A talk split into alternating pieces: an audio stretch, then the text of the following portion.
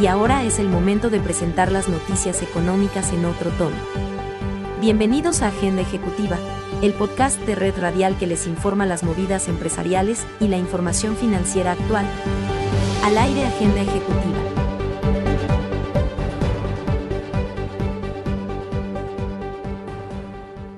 Amables oyentes, cordial saludo. Soy Tito Martínez Ortiz.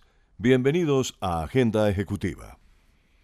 A propósito del Día Nacional del Café, el ministro de Agricultura y Desarrollo Rural, Rodolfo Sea Navarro, destacó las cifras que hoy tiene el sector cafetero, como por ejemplo el precio de la carga interna de café, que está en promedio en lo corrido del año 2021 por encima de 1.200.000 pesos. La producción que se mantiene en alrededor de 14 millones de sacos y el valor de la cosecha que podría cerrar en 10 billones de pesos este 2021, un billón de pesos de ingresos más que el año anterior. Además del buen precio de la carga interna de café en promedio 1.210.000 pesos en lo corrido del 2021, el valor de la libra de café colombiano en la Bolsa de Nueva York ha reportado cifras significativas de hasta un dólar con cincuenta. El ministro Sea Navarro también recordó que durante este primer semestre fue publicado el documento del COMPES de sostenibilidad cafetera. El documento del COMPES que está listo para la firma tiene estrategias y objetivos al 2030, con el fin de fomentar el desarrollo sostenible e integral de la caficultura nacional, así como posicionar a Colombia como el principal proveedor de café diferenciado del mundo. Esto nos va a llevar a alcanzar una caficultura más rentable y competitiva para las 540.000 familias del sector, agregó el ministro. Asimismo, el jefe de la cartera agropecuaria destacó dos iniciativas. En el gobierno del presidente Duque logramos crear el Fondo de Estabilización de Precios del Café, una acción fundamental para empezar a generar mecanismos que ayuden a estabilizar el precio interno del café. Pero además, se cuenta con el programa de renovación de cafetales para este 2021, el cual destinó 25 mil millones de pesos provenientes del Fondo Nacional del Café para mantener una caficultura joven y productiva, agregó. Agenda Ejecutiva, disponible en todas las plataformas de podcast. En 20 años el mercado de capitales pasó de tener más de 40 comisionistas de bolsa ejerciendo como intermediarios de valores y acciones a contar con 17 firmas activas y una inactiva. Esta última es AdCap Colombia, que próximamente será adquirida por Progresión Sociedad Administradora de Inversiones, la cual se fusionará con Global Securities. Tras esta operación, para conformar Progresión Valores Comisionista de Bolsa. Del total de estas compañías, cinco pertenecen a algún holding financiero, entre las cuales se encuentran la Raín Vial, BTG Pactual, Credit Corp Capital, Alianza Valores y Scandia Valores. Ocho son respaldadas por bancos, entre las que están City Valores, Servi Valores, GNB Sudameris, Scotia Securities, Casa de Bolsa, Itaú, Valores Bancolombia, BBVA Valores y Da Vivienda Corredores. Escuchas Agenda Ejecutiva. Luego de celebrar las juntas directivas extraordinarias de Enel Gemgesa y Enel Codensa, se aprobó convocar la reunión extraordinaria de la Asamblea General de Accionistas el próximo 27 de julio del presente año con el fin de someter a consideración el compromiso de fusión entre las sociedades EMGESA SA, ESP, Absorbente, Codensa SA, ESP, Enel Green Power Colombia SAS, ESP y ESA 2 SPA absorbidas. En el marco del acuerdo entre Enel Américas, controlante de las compañías de Enel en el país y su accionista Grupo de Energía de Bogotá. Agenda ejecutiva, disponible en todas las plataformas de podcast. El Banco de la República se unió a otras entidades y en la última reunión de junta directiva tomó la decisión de revisar al alza su pronóstico de crecimiento del Producto Interno Bruto de Colombia para el año 2021, pasando de 6% a 6,5%. El emisor resaltó que a pesar de que la tercera ola de contagios de COVID-19 y los bloqueos en las vías han afectado la actividad productiva en el segundo trimestre del año, el resultado del Producto Interno Bruto del primer cuarto 1,1% y del indicador de seguimiento a la economía, ICE, de abril llevaron a que se hiciera la revisión. El pronóstico de 6,5% es inferior al que estiman entidades como la OCDE, FEDesarrollo y ANIF, que esperan que la economía colombiana crezca 7,6%, 7,2% y 6,6% respectivamente este año mientras que 0,5 puntos porcentuales más alto de lo que estimó el Ministerio de Hacienda en el marco fiscal de mediano plazo. En su primera reunión con la Junta Directiva, el jefe de la cartera de Hacienda, José Manuel Restrepo Abondano, reiteró que las proyecciones del Ministerio tienen en cuenta una disminución de 1,1 puntos porcentuales del Producto Interno Bruto por cuenta de los bloqueos a las vías en medio del paro nacional. Descarga gratis el aplicativo móvil Universal Estéreo. Ya está disponible para Android y te acompañaremos a donde vayas. Producto de las gestiones entre las autoridades sanitarias y el trabajo de diplomacia que adelantan los ministerios de Comercio, Industria y Turismo y Agricultura y Desarrollo Rural, se logró el levantamiento de la restricción temporal que había impuesto Perú desde el año 2017 a la carne bovina y porcina que se envía desde Colombia. Esa decisión la adoptó el vecino país debido a los brotes de fiebre aftosa que se presentaron en el territorio colombiano. Desde el mes de febrero de 2020, con la restitución del estatus sanitario de país libre de fiebre aftosa con vacunación, otorgado por la Organización Mundial de Sanidad Animal, las entidades gubernamentales enfocaron sus esfuerzos en recuperar los mercados que se vieron afectados por las restricciones y gracias a ello hoy anunciamos esta reapertura del mercado peruano. En cuanto al sector bovino, antes de la restricción temporal impuesta por los peruanos en el 2017, Colombia realizaba entre el 2010 y 2016 en promedio exportaciones de carne a ese país por 3 millones de dólares. Con esta reapertura se espera que las ventas externas del sector recobren ese buen comportamiento. Leonardo Bonet y la nota económica desde Washington. El número de solicitudes del subsidio por desempleo disminuyó la semana pasada a su nivel más bajo desde el inicio de la pandemia, señal de que el mercado laboral y la economía estadounidense en general se recuperan rápidamente de la recesión provocada por el coronavirus.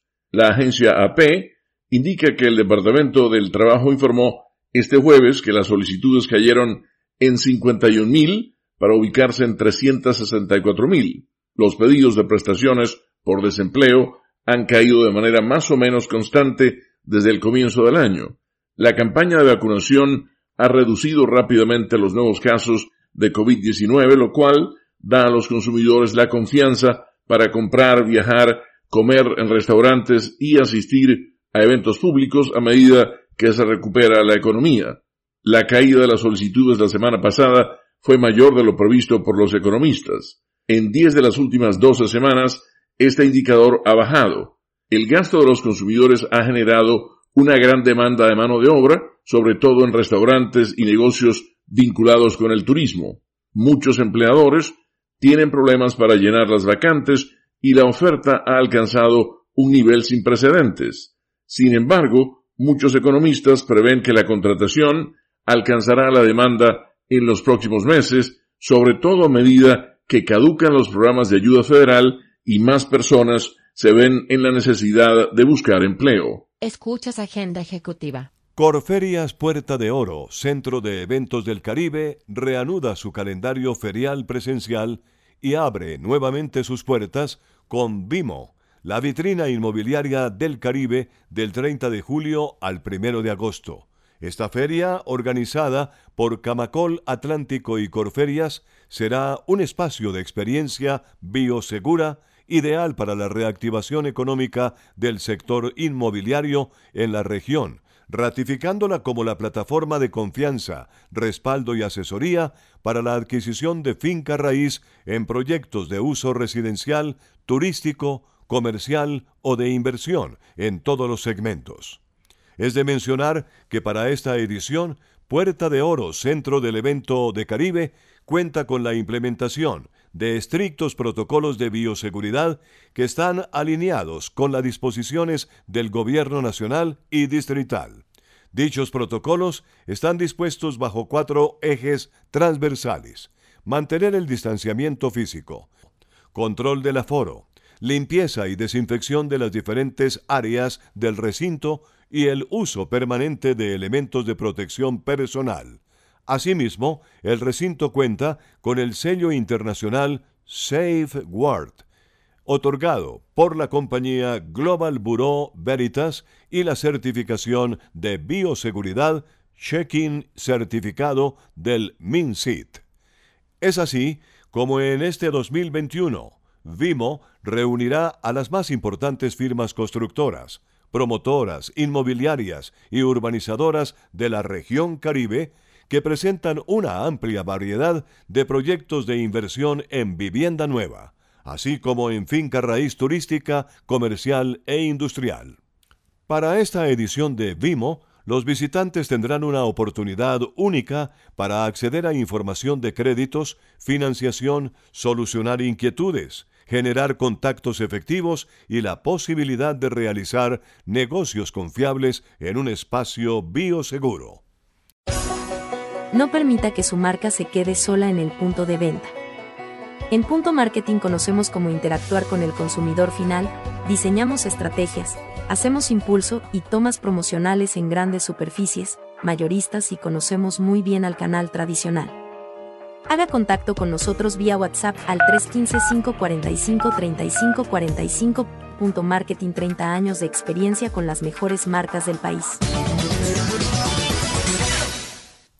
El Ministerio de Comercio, Industria y Turismo, a través de Fontur, Bancoldex e Impulsa Colombia, mejoró las condiciones para que los empresarios del turismo puedan acceder con mayor facilidad a los subcupos de crédito 4 y 5 de la línea Colombia Emprende e Innova, por cerca de 60 mil millones de pesos lanzados en el mes de octubre del 2020 para apoyar a las MIPIMES de este sector uno de los más afectados por la crisis económica a causa del COVID-19.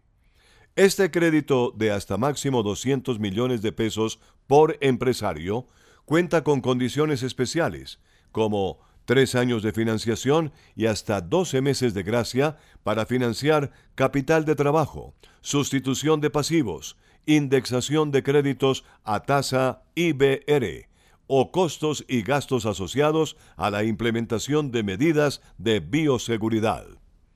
A este subcupo pueden acceder prestadores de servicios turísticos, personas naturales o jurídicas consideradas como micros, pequeñas y medianas empresas, que cuenten con el Registro Nacional de Turismo, RNT, vigente al momento de presentar la solicitud y que presenten certificación expedida por el representante legal, revisor fiscal o el Fondo Nacional del Turismo, FONTUR, mediante la cual se acredite que se encuentra al día con el pago de la contribución para fiscal a diciembre de 2019.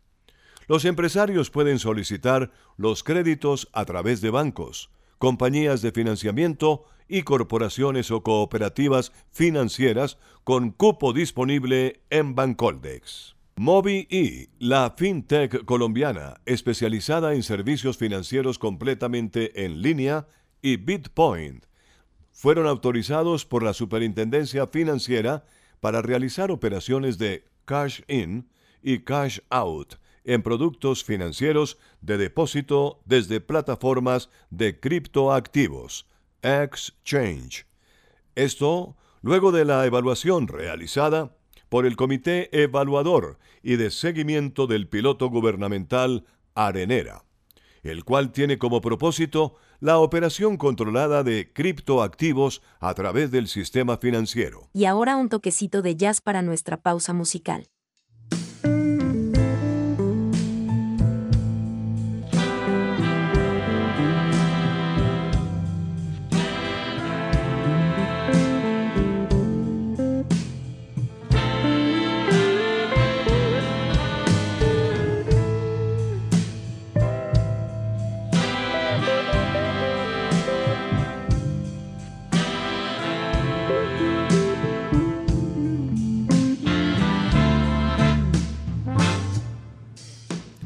En Agenda Ejecutiva les hemos presentado en otro tono una visión ligera de los movimientos empresariales más importantes de la semana. Soy Tito Martínez Ortiz y a nombre de Red Radial, gracias por su especial interés en nuestro resumen informativo. Hasta la próxima semana.